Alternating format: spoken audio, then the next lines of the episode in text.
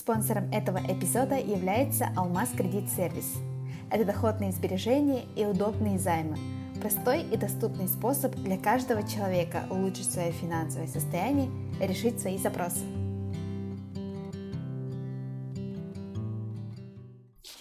Всем привет! Это подкаст «Где деньги?» Подкаст, где мы говорим о том, что творится у нас в головах, кошельках и на счетах. Меня зовут Лена Диадорова, и сегодня я в гостях, а не у меня в гостях. Я в гостях у Надежды Тимофеевой. Она хозяйка чайной комнаты у Анти «Хочу чай». И сегодня мы будем разговаривать о том, как она начала свое любимое дело, ну и вообще о чае поговорим. Всем привет, меня зовут Надежда Тимофеева. Как Лена представила, да, я занимаюсь чаем. Да, с чего все началось? Давай расскажем твою личную историю о том, что в твоей жизни было до того, как ты решила в Якутске открыть двери чайной комнаты.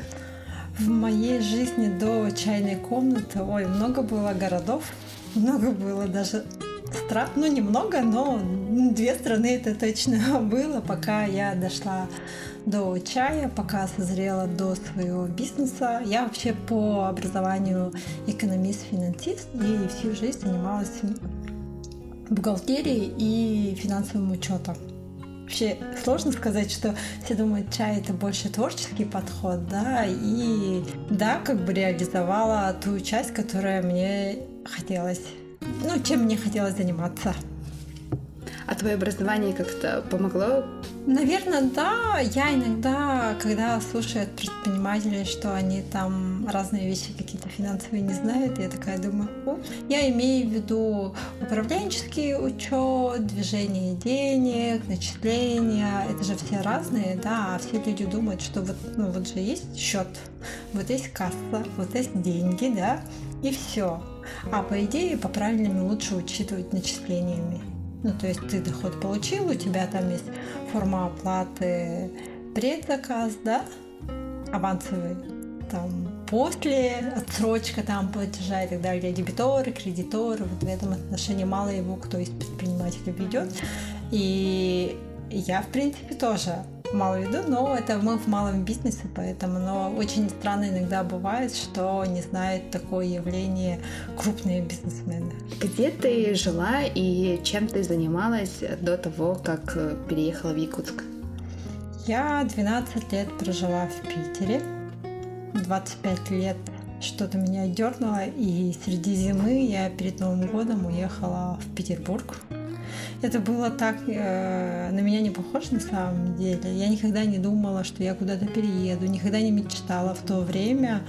Э, моей юности, это 90-е годы, начало 2000-х. Я вообще, ну, люди как-то не собирались уезжать. Может быть, единицы, которые это начинали уезжать, да, но среди вот именно моих друзей, моих коллег, я была, наверное, одна из первых, кто просто взял и уехал. Как твои родные отнеслись к твоему порыву? В шоке были. Я съездила в отпуск в Питер на неделю. Приехала с твердым убеждением, что я уезжаю. И это буквально в течение месяца. Это так похоже на Питер. Очень многие, да, действительно бывает там в отпуске, а потом уже возвращаются опять. В этот год я тогда в ноябре поехала первый раз. Вообще первый. Нет, я до этого была в других городах, на юге была, да, тогда вообще только люди начинали куда-то ездить, понимали, что что-то есть другое, чем нежели их родное место. Потому что мы же все практически, кто в Якутске, выросли, родились в деревне. Ну, в то время вот именно моего поколения мало кто в городе там вырос, да, и так далее. Мы все приезжали учиться в Якутске, и это казалось, как будто мы куда-то далеко уехали. А на самом деле еще место большое. Да, еще осесть Якутске это уже, ну, как бы грань достижений да, всех да. каких-то, да. Дальше куда там еще, да? Чтобы приобрести жилье, там и работу найти, и сначала прописаться, когда у тебя студенческая жизнь заканчивается, достаточно сложно, и в те же времена Сегодня не требуется, мне кажется, этого особо сильное значение не придают, да, где ты зарегистрирован, где ты прописан. В мое время это большое значение имело. Без прописки вообще на работу никто не брал. Это некая такая дискриминация, да? Ну да, но с другой стороны, как бы надежность человека, наверное. Просто сейчас границы немножко стираются в этом плане. Я, например, э, когда беру на работу, не спрашиваю. Единственное, я могу спросить, чтобы понять, как э, воспитан человек, да, спросить, где она выросла, куда ну, вообще ездит. понять, наверное, что за человек да, тобой, да, да, но это не является обязательным требованием. Как у тебя сложилось все после переезда в Петербург? Петербург я вот случайно оказалась, Новый год справила, еще немножко посидела, и на меня это так не было похоже. Я такая думала, нет, надо работать. Мне и... кажется, Новый год это всегда, хоть и говорят, что это время начала, но это не самое удачное время для переезда, потому что потом длинные каникулы, потом искать работу, пока все оклемаются, пока найдешь работу. Но для меня было вот, чтобы именно переехать перед Новым годом, чтобы Новый год начать все сначала. Ну, то есть вот прям жирную галочку ставишь, либо же, как говорится, флажок, да, поставил, и все начинаешь заново. Это вот для этого было... Можно было, на самом деле, переехать в январе спокойно, там, когда праздники закончились и так далее. Нет, мною было предпринято все, чтобы уехать именно там 26 декабря. Таким образом, я покупала газету у метро, называлась «Работа для вас» по еще какая-то работа для вас. Ну, это точно так одна газета называется, вторую не помню, ну тоже с названием работа. И они полностью содержали для, информацию для тех, кто ищет работу. И наоборот. Ты можешь, в принципе, вот мы сейчас резюме же свою пишем HeadHunter, там, да, SuperJob, либо ЕКТРУ работа, а там все вот такое вот было. Я прям брала, отмечала и начинала потом обзванивать более-менее подходящих. На самом деле мне очень повезло с самого начала. Вот первая отправка резюме, то есть первое собеседование, и меня брали на работу. Но я тогда уехала отсюда, сейчас скажу, бухгалтером-кассиром. Соответственно, чтобы работать э, в финансовой сфере, вообще нужна регистрация, ну, которую я вот до этого упомянула, да? Mm-hmm. А я в Петербурге жила в съемной квартире, мне некуда было прописываться. Я вообще об этом не думала, если честно. Только после того, вот как спросили, где зарегистрированы и так далее, я начала думать, а правда что? И начала уточнять, необходимо ли это обязательно иметь и так далее. Мне объяснили, да, и после этого начала думать. И знаете, есть такие ком- компании, сейчас скажу, который занимается регистрацией. Ты же понимаешь, что это липа все. Да. То есть там есть несколько категорий. Я не думаю, что там вообще среди этих категорий какая-то правда есть. Там просто ставишь... Там есть иногда, мне кажется, там бывает, что ты можешь подороже заплатить, но зарегистрировать в общежитиях. Вот когда я жила, вот э, тогда еще были такие я, я регистрировалась в общежитии на проспекте Стачек 88 или что-то типа такое было. Меня в какой-то то ли зеленая улица, я даже не помню, какой-то поселок. Ну, короче, я сделала не постоянную регистрацию, сделала, я до сих пор помню, это стоило 6 тысяч рублей, временная регистрация. По тем временам это получается, я в Якутске получала 11 тысяч рублей это хорошая зарплата была, я работала в хорошей компании развивающейся, да, и вообще сейчас очень благодарна этой компании. Я всего-то, сейчас скажу, где-то год проработала, но они для меня очень много сделали, и внутри я уехала, они там премию отправили, диплом отправили, рекомендации отправили.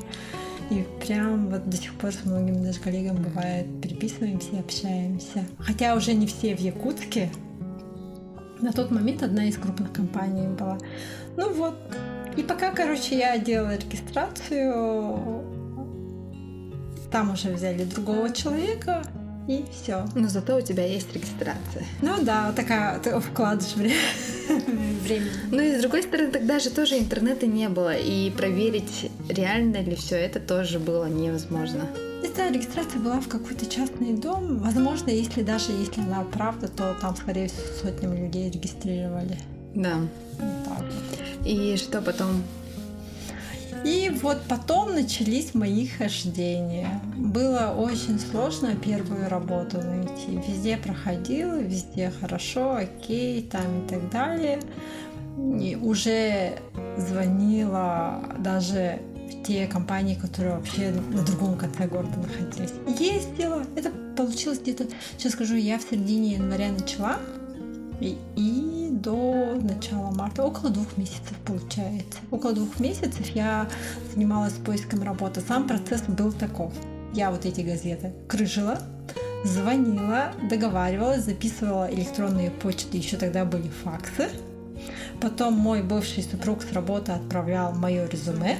Я через день, э, когда было все отправлено, перезванивала им, спрашивала, получили они или нет, и еще договаривалась, старалась, то есть договориться, прийти на собеседование. Они типа говорили, мы сами вам позвоним. Нет, давайте я говорю. А, приду, вы же понимаете, не знаю, как-то так пыталась, потому что это я звонила со стационарного домашнего телефона. Мобильного телефона не было. И я звонила со стационарного телефона из домашнего, соответственно, может такое же быть, что компания, которая тебя хочет пригласить на собеседование, позвонит в твое отсутствие, и ты не узнаешь об этом. Приходилось еще, наверное, дома сидеть, ну, ждать звонков. Да, да, да, да. Я поэтому старалась договариваться максимально за телефонный звонок, чтобы они меня пригласили. Первое мое место работы это была юридическая компания. Они занимались оказанием услуг юридических услуг, бухгалтерских услуг, таможенных еще услуг. И еще были агенты по недвижимости. Ну, то есть консалтинг полностью. Он находился на Александра Невского. Я жила в метро Пионерская. На метро Пионерская еще нужно было доехать по Светлановской площади. Ты же жила же в Питере, да. поэтому понимаешь, что... Пионерская уже всегда такая толпа заходила вообще. Mm-hmm. Я как раз на зерках жила. А, это же, это же одна ветка, да. И то есть получается, чтобы добраться до Александра Невского, это всегда пересадки. Пересадки, идет. да, получается, и добраться до Пионерской еще.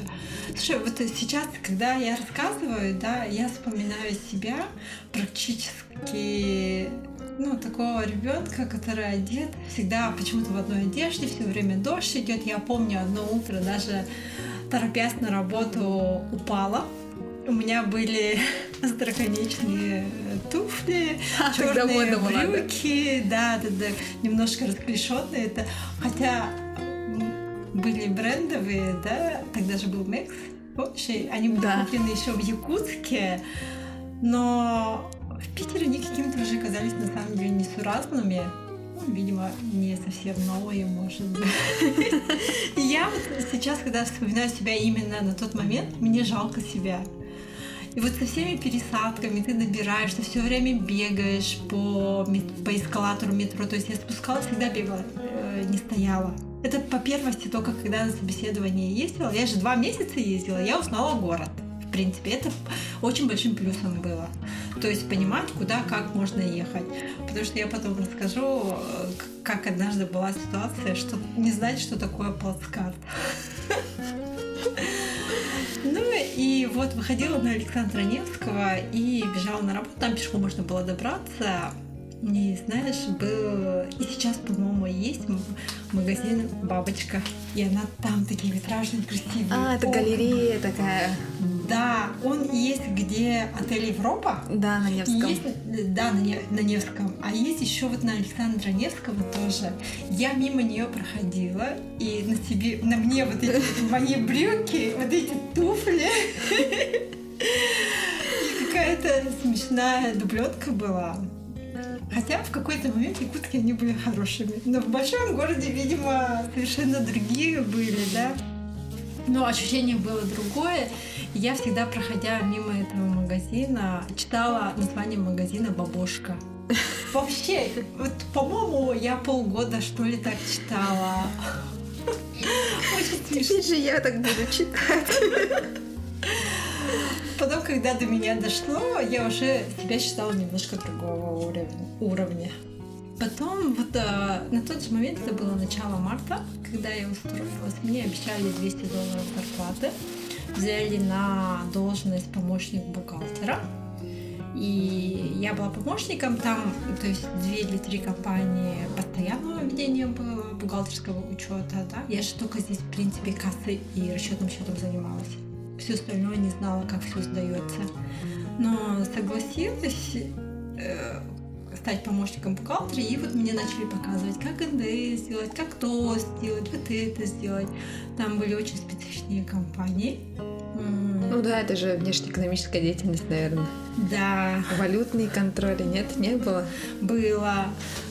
Собирала всякие паспорта, справки, сделки. паспорта, сделки. У нас еще... Письма постоянные, вот это вот платежные поручения, гарантии. Платежные поручения для меня общение с банком достаточно было знакомо, потому что я в Якутске успела на этом проработать, э, и для получения там кредит кредита, тогда овердрафты еще были, кредитные линии, да, я понимала суть саму. То есть э, это в мои обязанности входило, и мне в этом отношении проще было. Единственное, немножко сложновато было вот паспорт контроля именно с валютным. И у нас еще на обслуживании были такие компании, не поверишь. Короче, несколько компаний, которые открывали, регистрировали на бомжей, их мыли, приводили их к нам, они были учредителем и генеральным директором, мы должны были с ними пойти к нотариусу и заверить соответствующие документы. Ну, это фирмы помойки, наверное, через них прогоняли да, вот да, это да, вот ну, все. вот через таможню, чтобы... Я тоже работала в таможенном брокере, там тоже были такие схемы. А, то есть тоже сталкивалась, ты меня понимаешь. Да, но потом, к сожалению, почему-то вот все фирмы, в которых я работала в Питере, они сейчас уже не не существует. Даже, помнишь, чайная ложка, наверное, ты успела застать? Да, ее нет сейчас? И нет, они уже закрылись. Потом еще вот этот таможенный брокер, где я работала, тоже они закрылись. Я вот эту компанию озвучивать не буду, они до сих пор работают. Ну, это вот такие стандартные схемы. Потом они некоторое время, вот эти фирмы работают, угу. и они потом закрываются и сливаются с концами. Ну, они вели вот у своих знакомых, получается. Они дружили там тем, который это приводил, да, я так полагаю. Это же после 90-х годов было, да, я поэтому, что в принципе, ну, сталкивались, возили. Сейчас наверняка уже этим не занимаются, да. У нас вот одна часть была вот такая вот, Второй был у меня на учете был человек, который занимался окнами пластиковыми. Тогда пластиковые окна тоже только приходили, у него все хорошо было. И третья была компания из двух лиц, и мы занимались участием на госзакупках. Вот это было, да, а, знать, что такие госзакупки. Сейчас, как правильно сказать, госрезерв мы то пополняли его, то продавали вещи, которые уже приходили к сроку. Соответственно, я не видела сам товар, да, но суммы такие большие были. Несколько тысяч тонн сливочного масла, несколько тысяч тонн растительного масла. И я спрашивала собственников, ну, у главного бухгалтера, вернее, скажем, компании, да, сколько вот это говорю. Я не могу представить, а когда ты не можешь представить, как ты можешь вести учет. Ну, я понимаю, там сказали сделать вот это, вот это, ты чисто вот так вот делаешь. Но в любом же случае для того, чтобы понимать баланс ты должен понимать, сколько это в объемах, да. И, я, и он мне тогда приходил и рассказывал, ну вот вагон идет, вот сколько-то состава там будет. Однажды не хватило документов на 0,8 тонны. Ну, 800 центнеров Да, центнеров получается. Я спрашиваю, ну нету. Они ищи, говорят, закрывай. Я говорю, как? Ну, у меня же не хватает. Вот столько должно быть по контракту, столько, а столько нету. Он говорит, мы не найдем, говорит, просто, скорее всего, пролилось. Ну, не пролилось, да, на какой-то станции просто работники да. железной дороги разворовали и говорит, да, они тебе сделают дефектный там акт какой-нибудь, списание, все не более того. И мы не, не сможем доказать, что у нас там ничего не произошло. Просто такое практикуется, говорит. Это хорошо еще, что, что потерялся только один вагон. И что потом случилось, что ты обратно спустя столько лет жизни в Санкт-Петербурге переехала в Якутск? Что такое в жизни человека случается, что вот, ну, люди так или иначе возвращаются к себе.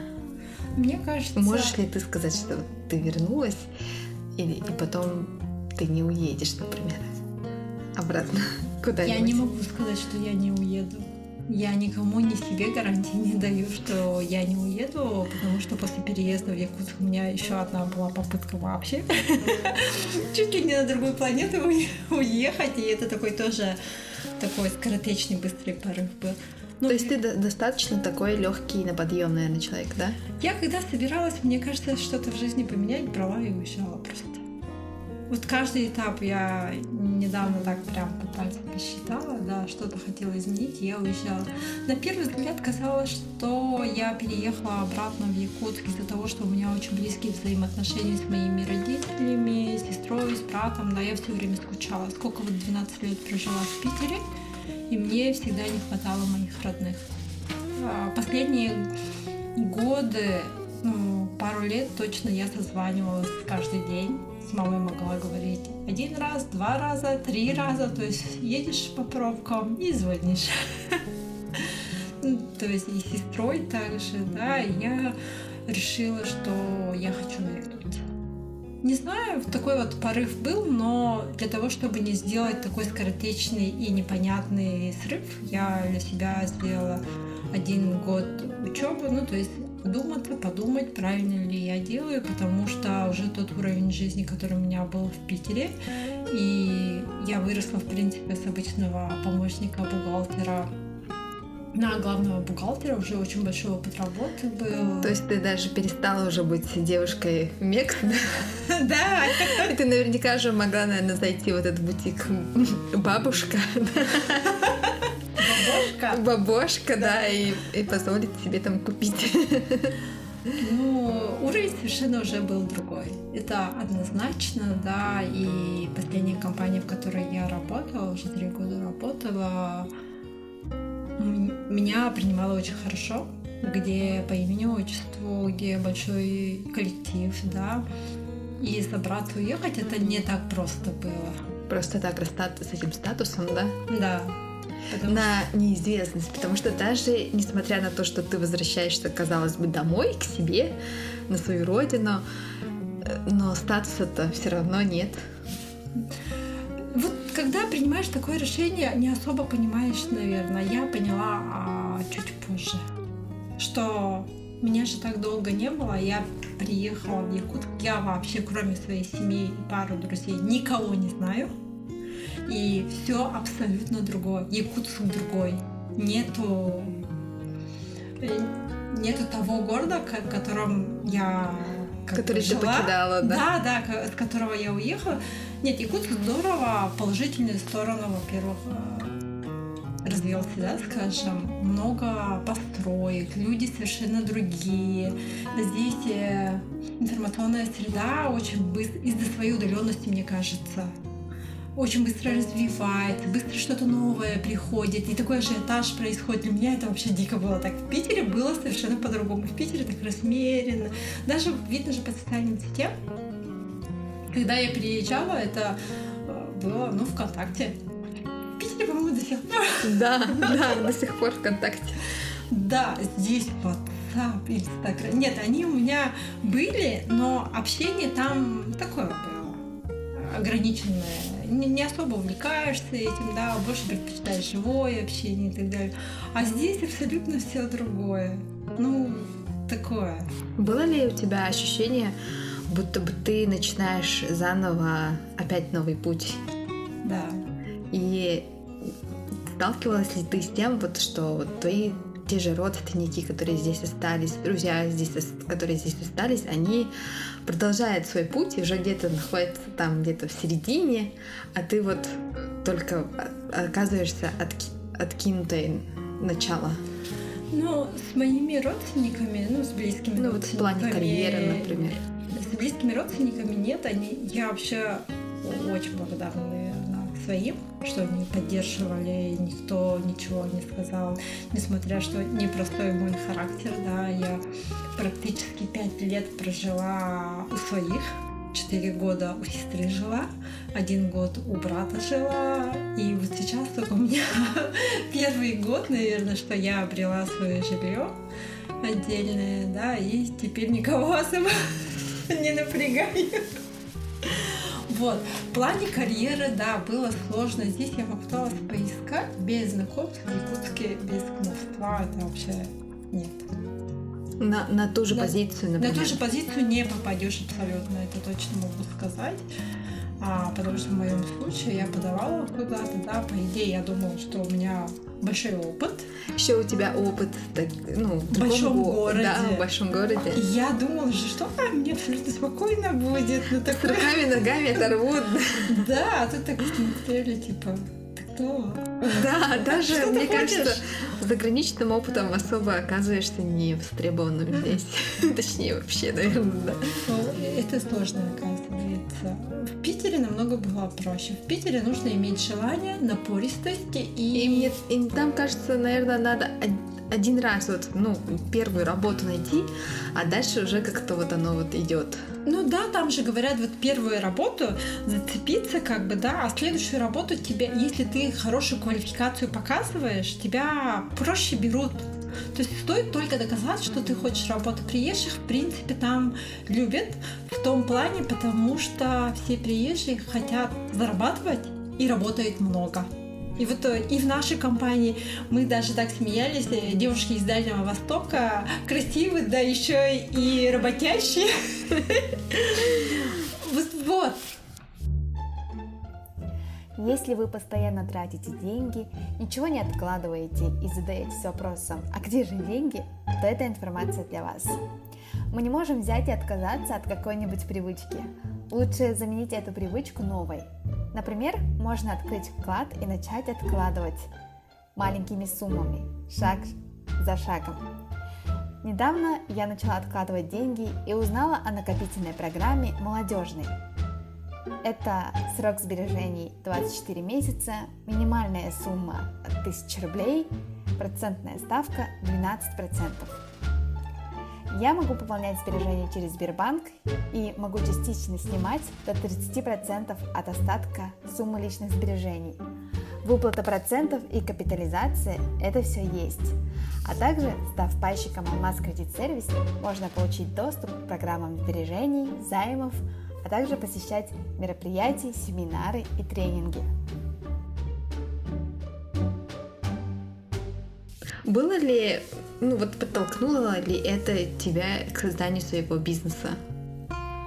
Создание своего бизнеса у меня всегда, ну, мне кажется, это у каждого человека есть. Вот, свое придумай, ну что придумай, когда неизвестно, да, и мало кто берет, наверное, на себя ответственность и начинает. Я сколько лет? Три года, два с половиной года проработала в компании.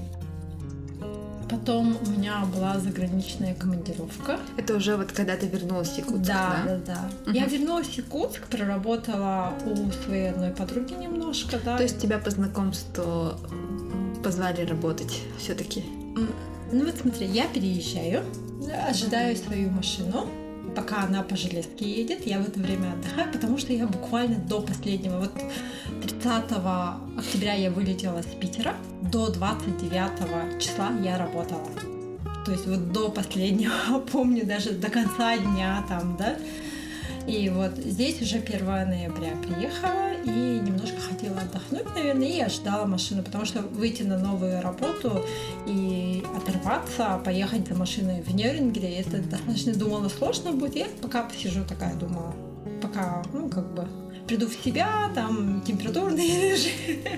Акклиматизируюсь, да? Да, да, и я пока сидела, меня одна подруга моя звала, звала, давай ко мне, давай ко мне. Я говорю, нет, у тебя что там юридическое говорю, для меня это далеко. И она меня все-таки вытащила. И я проработала, наверное, ну, три или четыре месяца, потом поняла, нет, ушла, и тут мне моя одна подруга предложила у своего знакомого работу. Вот это таким образом было. Сходила на собеседование, и он там как раз собирался менять у себя в структуре. И сразу же в понедельника я уже вышла на работу. То есть в четверг собеседование, в понедельник уже вышла на работу. И вот. Проработала там сколько получается, с 15 по 7 года, да. И в этот период входит полугодовая где-то командировка в США. И ну, там очень широко, если все подробно подробно там рассказывать, да, но так получилось, что я изначально вообще планировала туда поехать на учебу, потому что если ты закончила, сейчас правильно скажу, президентскую программу обучения управленческих кадров, то у тебя есть уже есть возможность ездить на заграничные стажировки. Я вот в 17-м, ой, обманула. В 2014 году, получается, закончила, да, и, соответственно, с тех пор еще не проходила. Я же сразу сюда переехала, еще эту возможность не использовала. Я думала, вот, использую в США, сделала визу, подала заявку, но там на России и страны СНГ было всего 5 мест. И попасть сюда сложно, и у меня получилось, что я не попала. Не попала туда, и подумала, ну ладно, съезжу тогда в отпуск. Я съездила в отпуск, вернулась, а потом уже по работе туда поехала. И вот. И что ты для себя вынесла из э, опыта в Америке? Я на самом деле уже конкретно поняла, что надо жить в своей стране и иметь возможность ездить. То есть ездить, когда ты захотел, а, куда захотел и насколько ты захотел. А такое можно реализовать, э, если только ты у себя в найме. Ну, то есть не по найму работаешь, да, и только когда уже занимаешься своим бизнесом. То есть ты можешь ездить, позволять себе управлять дальше, чтобы реализовать такую мечту, наверное, когда я вернулась а, уже с Америки и сказала, что я все, прекращаю работать по найму, теперь больше этого не будет, и подумала, что если я сейчас это не реализую, больше никогда не смогу. То есть ты, получается, решила уйти в никуда, даже не имея плана, чем ты конкретно будешь да. заниматься, работать да. на себя. Да. Это был апрель месяц. Я прям села и подала объявление о продаже своей машины и стала думать, чем я буду заниматься. Вот так прям записывала, у меня где-то ежедневник есть, где я записывала, чиркала, близко, не близко, близко, не близко, и тут почему-то мне, мне в голову пришло... А, нет, сидела и заварила один травяной чай. У меня же мама любит э, всегда собирать разные травы, разные сборы делает. У нее отдельно все сушится это, да. И тут э, я заварила чаем травяной чай. Ну, то есть взяла черный чай, добавила к нему какие-то листья, даже есть пост, я запостила. И тут такая думаю, а почему бы не чай? А почему бы нет? Я всегда любила чай.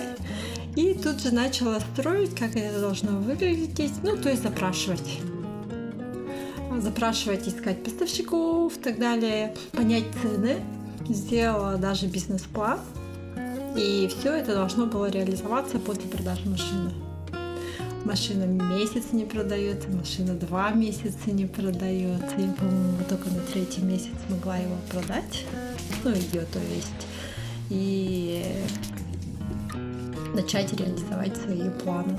Но это было, наверное, хорошо, потому что в этот период, когда я продавала машину, были предложения по работе. Некоторые, услышав, мои знакомые хорошие, да, приглашали к себе. Я же уже два года в Якутске, и, в принципе, уже были новые знакомые, да, те, которые считали, что я хороший специалист, что таких сложно в Якутске найти но я была тверда в своем решении. Хотя были очень подкупающие предложения и с хорошей зарплатой, да, и с хорошей перспективой, где я могла ну, в своем социальном статусе оказаться, но мое твердое нет, вот точка прямо жирная, отказывалась.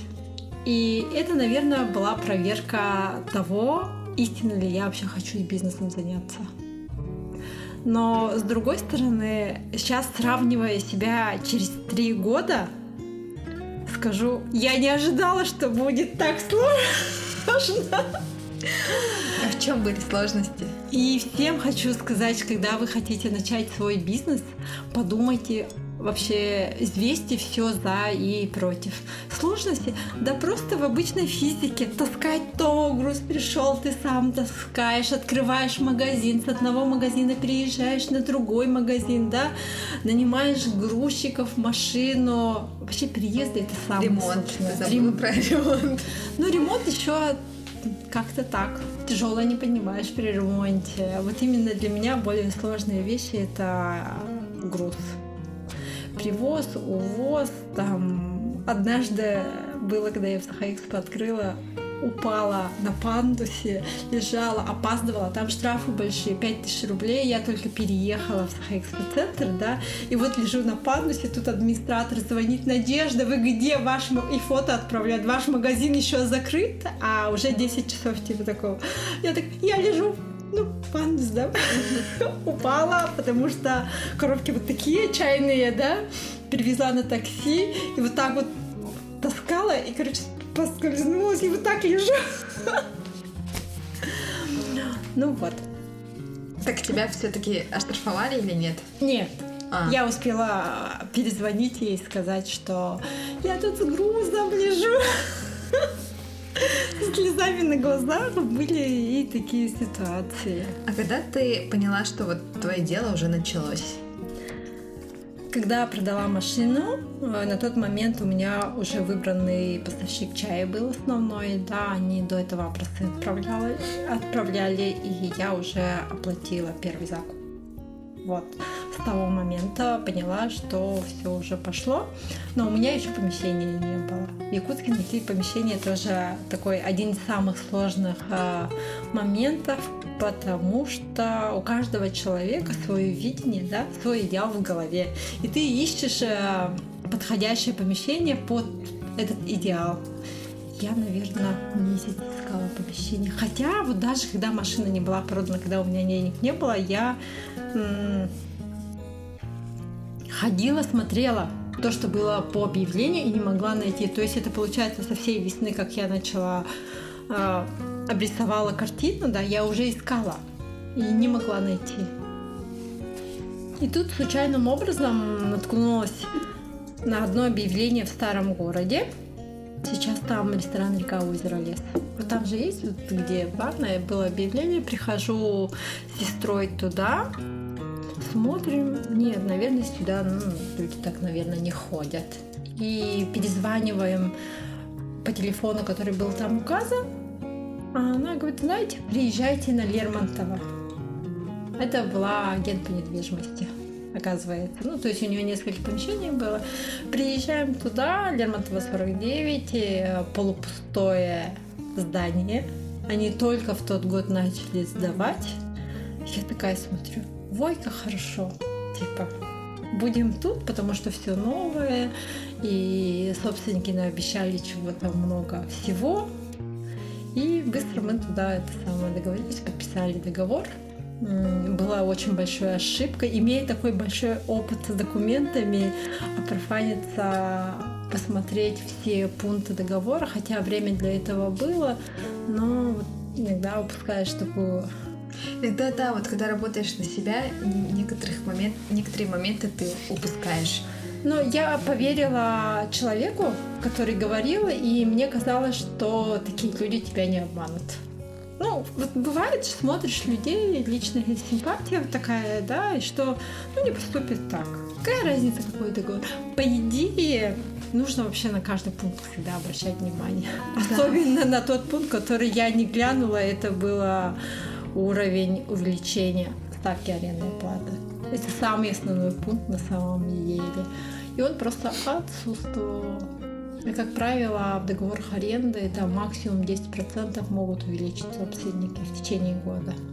А из-за того, что там не было указано, впоследствии всем, вот кто у них арендовал, они подняли два с половиной раза в год.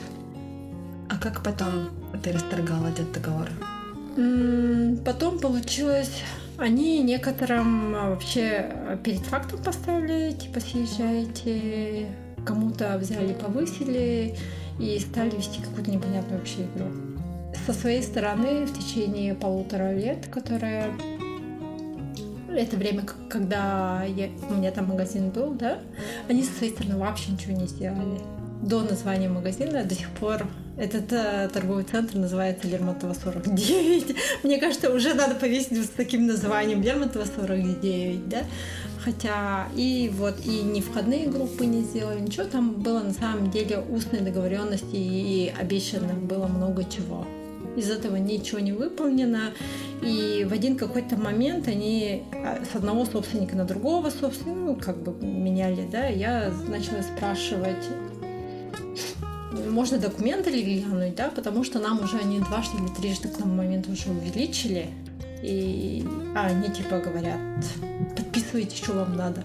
Ну, в такой грубой форме я этого, наверное, не ожидала, и вот на тот момент включила уже внутреннего своего менеджера, и, ну, в ответ наорала. И в, в этот момент меня вообще послали. Я так полагаю, что думаю. Типа не нравится, съезжайте. Просто. Да, да, так сказали. А правда, что И все, буквально в течение, наверное, недели съехала. А куда ты съехала? В этот момент как раз а, в Сахэкспо-центре по пониженной ставке появилось помещение на втором этаже. Хотя оно было временным, я съездила, глянула, там витражные окна, я так влюбилась в них и решила переехать. Вот, взяла все свои манатки. Оказалось, вот на Лермонтова 49 там было помещение, сейчас скажу, 21 квадратный метр. Это же немного. Я когда коробки собрала, это помещение было вот полностью вся в, короб... вся в коробках. Вот, единственное, жалею ту атмосферу, которая там была в плане рисунка. Она создавала какой-то... Ты же не была там? Нет, не успела, но я видела Инстаграм. Да, там очень красиво. Очень было. был. И, ну, какой-то такой-то... И это же первое детище все равно как бы при ну, как тепло на душе становится, когда это вспоминаешь. И вот единственное жаль, что вот этого нету. Можешь ли ты со всеми этими переездами сказать, что ты научилась закрывать проекты и открываться в другом месте? Да, наверное, да, скорее всего, потому что самое же сложное — это принимать решение закрывать. Закрывать, потом вновь открывать. Это одни из самых сложнейших. Когда текущий идет, ты как бы ты живешь этим, да, ты заказываешь, привозишь, увозишь, продаешь, готовишься к чему-то. А когда ты иногда понимаешь, что какие-то неудачи, какие-то сложности возникают, и тебе нужно что-то менять, съезжать, закрывать, переезжать, это сложные моменты. Оправдались ли твои ожидания насчет того, чтобы иметь собственный бизнес? Стала ли ты достаточно свободной или сейчас еще не тот момент, когда ты можешь себе позволить э, иметь больше свободного времени и сама распоряжаться своим временем? Тут, наверное, скажу 50 на 50. Мне нравится заниматься своим бизнесом. Мне нравится приносить людям какое-то новое, интересное, вкусы. Ну, в данном случае я предлагаю вкусы. Я предлагаю хороший продукт, и когда люди вновь приходят, меня это очень радует. Либо же, когда пишут отзывы хорошие, да, тут мне, безусловно, нравится. Но есть моменты, такие как подбор персонала. Вот это вот самая сложная часть. Это, Этому я это вообще... боль, да? Это боль, да, я у многих слышу, у многих такая проблема есть, но мы учимся все. Мы учимся подбирать, мы учимся ну, в особенности я про себя это говорю, да, я учусь подбирать, учусь понимать людей и стараюсь как бы, чтобы кого я беру, сейчас правильно сформулирую, чтобы интересы подходили под мои, да, и вот, и самое главное, я учусь учить. Вот это тоже сложно. На самом деле мы можем взять человека подходящего, но не смочь научить его. Ну, у меня быва, бывали такие сотрудники, поэтому вот и говорю, когда что-то получается, ты так радуешься этому, этому, что ты донес вот эту информацию сотруднике, а он уже доносит до клиентов.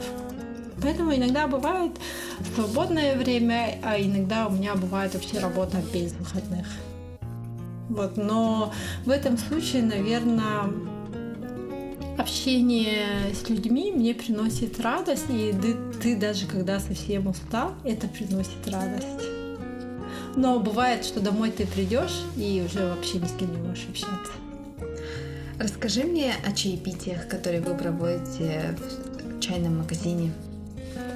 В самом начале, когда возникали мои чаепития, была идея такова. В Якутске мало кого знаю, у меня практически нет друзей, и я хочу познакомиться с людьми. Я приглашала тех людей, с которыми я хочу познакомиться. Оно вот так вот начинало в самом начале. И открыв бизнес, я столько друзей приобрела. Вот э, на сегодняшний день все мои близкие друзья это те, с которыми я познакомилась вот когда открыла свой бизнес. И это же здорово. Ну и по интересам получается, и очень разностороннее общение. Тогда можешь ли ты сказать о том, что ты не жалеешь Нисколько не жалею, потому что я получила огромный новый навык, который мне очень нравится. И в этом плане с каждым днем, с каждым часом ты просто развиваешься и узнаешь что-то новое. Это же здорово, каждый день что-то новое узнавать. У нас еще осталось немножко времени. Я mm-hmm. бы хотела поговорить с тобой о чае. Действительно ли чай настолько сложный напиток, или это просто преувеличивает те, кто работает с чаем, чтобы новички туда не совались? Или действительно, может быть, все так просто, или наоборот, все сложно?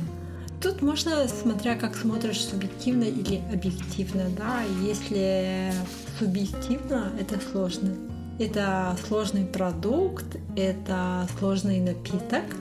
А если быть объективным, то любой вид деятельности, которым ты более углубленно занимаешься, будет сложно.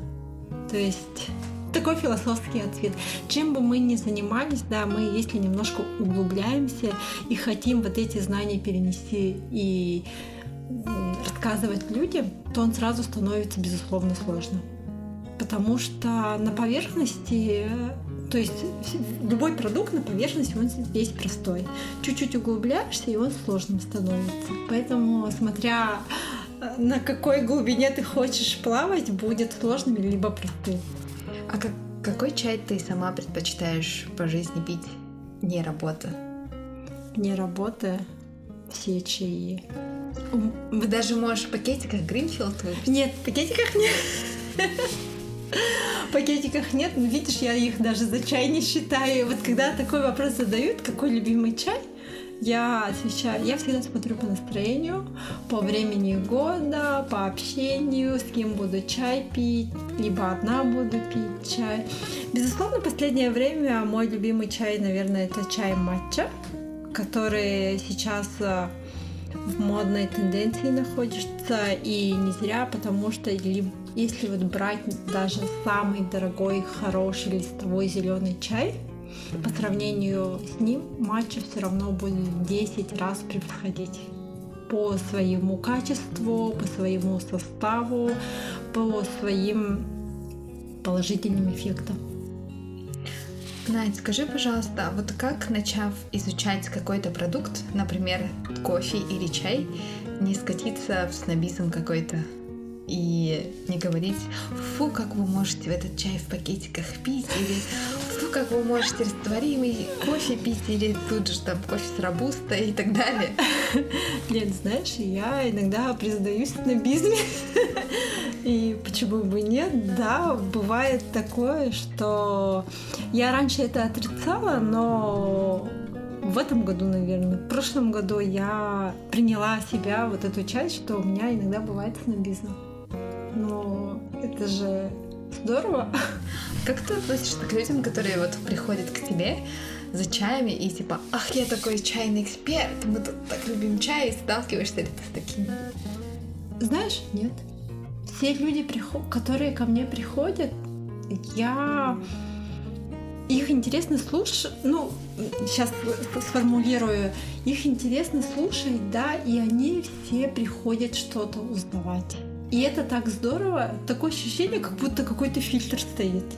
Вот именно тех людей, которые находят, спрашивают, хотят знать, да, и бывает пришли, ушли, а бывает пришли, пришли, пришли, и все ближе, ближе, и с многими дружеские взаимоотношения возникают. Расскажи нам, почему нам стоит покупать хороший чай, чем просто в супермаркете я проходил мимо, решил зайти взять чай. Но и в супермаркетах бывает хороший чай, как бы, да. Липтон. Нет, бывают же листовые чаи. Не сказать, что они совсем плохие, да. Просто есть чаи, собранные вручную, и чаи, сделанные автоматизированным методом. Почему у меня Ронифельд? Потому что Ронифельд, он уже около 200 лет занимается чаями. Вот насколько они знают чай. 200 лет. И эта семья, да, их дед там прапрадед занимался и до сих пор. И у них есть свои исключительные качества чая да, то есть у них только ручной сбор идет. Это чаи, приготовленные только традиционным методом. И вот когда пьешь, э, ну, например, тот же Гринфилд или любой листовой другой чай возьмем, я не буду ну, по брендам говорить, да, и берешь в одну чашу, ставишь Ронифильд, э, будешь пить Ронифильд, и ты поймешь, вот в чем отличие это. Это просто, вот, ну, это другое. Это нужно понимать, это нужно выпить, попить. Я не могу сказать, что тот будет плох, да, что его нельзя пить и так далее, но попив Ронифельд, попробовав один, другой, третий, вы не сможете остановиться. Это просто другой вкус.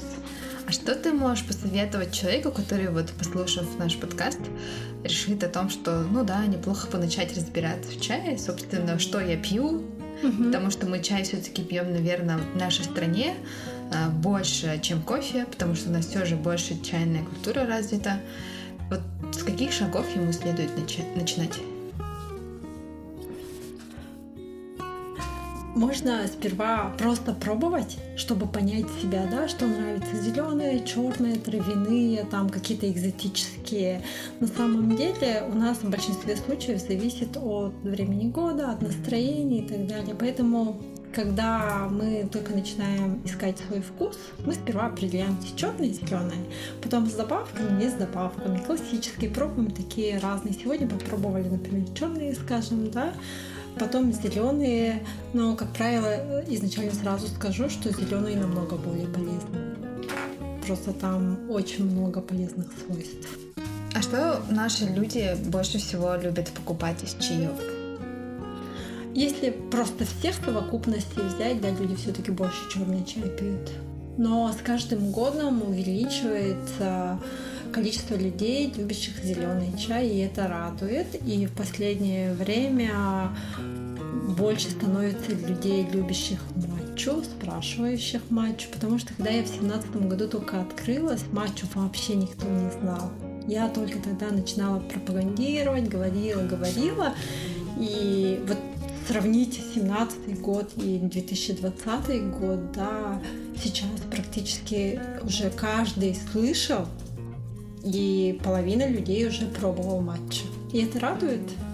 Люди начинают разбираться, люди начинают думать о своем здоровье и, и ищут правильные продукты.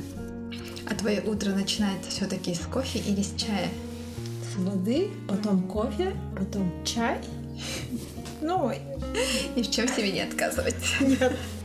Потом ближе к обеду у меня матча. Да, да, да, да, чтобы еще придать бодрости. А как правильнее все-таки говорить матча или маття? Но на самом деле говорят, что маття, японская сентя, мы же по идее говорим сенча, банча, матча, да, вот так вот по-русски получается. А кто правильным переводом занимается, это маття. Я вначале тоже так делала, потом поняла, что я немножко на другом языке с своими потребителями разговариваю, поэтому перешла вот на это. Тут такой подход в плане того, чтобы, чтобы людей понимать, нужно говорить на одном языке.